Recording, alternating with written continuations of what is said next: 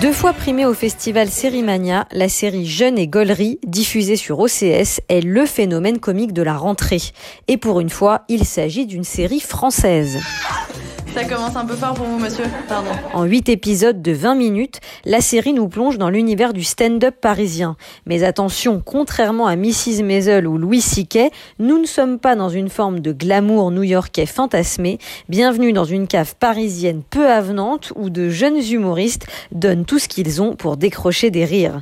Cette petite bande est emmenée par une stand-upeuse haute en couleur, Prune. Prune, c'est en réalité Agnès Hurstel, une humoriste parisienne qui joue dans les comédies club de la capitale depuis quelques années et qui chronique régulièrement sur France Inter. Le personnage principal se confond avec l'actrice qui est aussi la créatrice de la série. La série repose sur le thème du conflit de génération. Prune s'amourage de Francis, un cadra un peu coincé, incarné par un Jonathan Lambert inattendu. Et Prune devient par la même occasion la belle-mère de la fille de son amoureux, la petite Alma, 6 ans et fan de Napoléon, aussi énervante que malicieuse.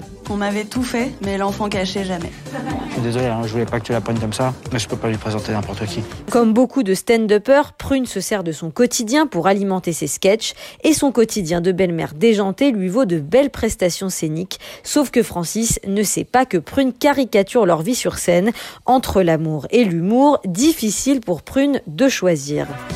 J'ai déjà le titre de mon premier spectacle. Shining Belle-mère. Dans une atmosphère résolument adolescente, cette série aussi fraîche qu'incisive nous invite dans l'univers d'Agnès Hurstel, une auteure très cash et à la bonne humeur communicative. Le passage à l'âge adulte, l'égalité homme-femme, la liberté et la précarité des artistes, autant de problématiques qu'Hurstel aborde sans jamais donner de leçons. Franchement, qu'elle s'étonne pas demain si en se réveillant, elle a plus de sourcils, quoi. Non, Alma, là, t'as fait une grosse bêtise. Il faut- Demande pardon à Prune. Elle l'a fait exprès. C'est un monstre, cette gosse. Vous êtes pareil en fait, vous avez le même âge mental. On pense à Seinfeld, mais aussi à son cousin israélien Nechama, en voyant Jeune et Gollery. La France compte donc désormais sa série sur le stand-up, qui rappelle par bien des aspects sa cousine britannique Fleabag.